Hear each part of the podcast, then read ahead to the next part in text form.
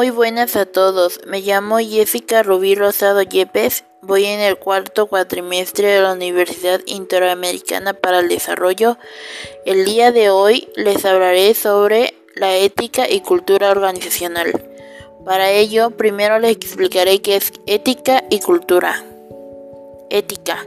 La ética empresarial engloba una serie de valores y principios por los cuales se rige una empresa a la hora de llevar a cabo sus acciones y actividades.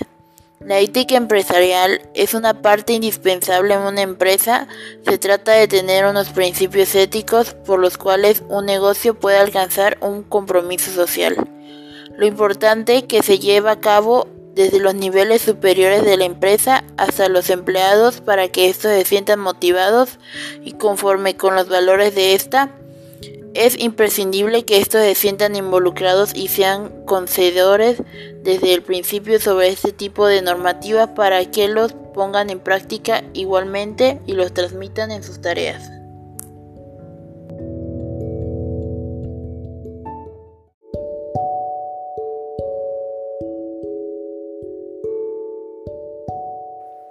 Cultura.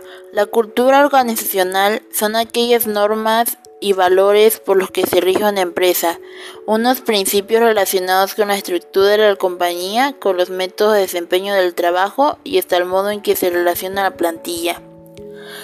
La importancia de la cultura organizacional. ¿Cuál es?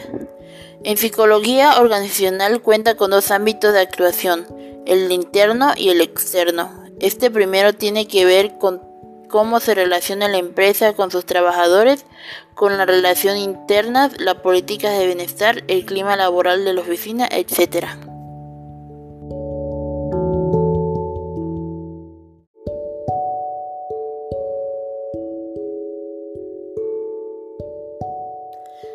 Respecto al nivel externo de la cultura organizacional, tiene que ver con el comportamiento de la entidad de cara al exterior, de su actitud social, en la sumatoria de sus empleados y de la imagen corporativa que brinda afuera a los clientes en general. Se encuentra determinada por cuestiones como su filosofía ecológica, si participa en actividades de caridad gubernamentales y similares. La idea es que esta cultura organizacional sea coherente y permita al trabajador identificarse con lo que se transmite socialmente. Es justo por esa razón porque es la clave a la hora de reclutar nuevos empleados, como decidamos hacer las líneas para nuestro frente de empleados.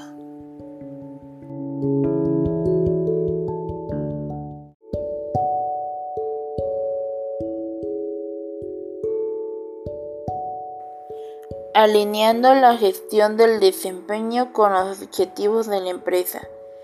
Los modelos y procesos de desarrollo organizacional varían según los objetivos de cada empresa. Por lo tanto, la gestión del desempeño de cada compañía aplica internamente debe ir alineada a dichos objetivos. En base a esto, no existe un modelo exclusivo de gestión de desempeño universal aceptado. Este ciclo tiene cinco etapas que sugieren cómo se debe implementar el sistema de gestión del desempeño en una empresa.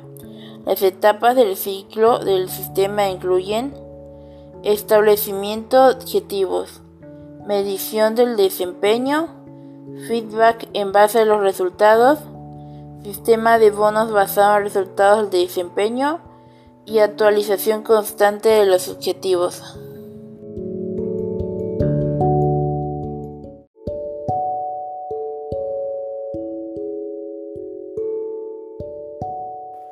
Para cumplir con estos objetivos adecuadamente es necesario automatizar los procesos a través de una plataforma capaz de mantener constante retroalimentación entre la organización y los colaboradores. Es imperativo que esta retroalimentación se dé de manera frecuente y en tiempo real. De este modo, trazar correctamente los objetivos de una organización permite evaluar en mejor medida su desempeño, definir qué tan similar es a lo que inicialmente se propuso, y permite revisar qué planes estratégicos deben emplearse para mejorar en mediano y largo plazo. La clave está en que exista un alineamiento entre el core business del negocio, los objetivos y las metas de la empresa y de cada colaborador.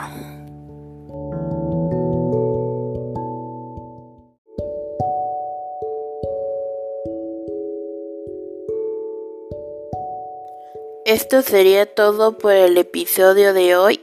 Muchas gracias por escuchar. Hasta la próxima.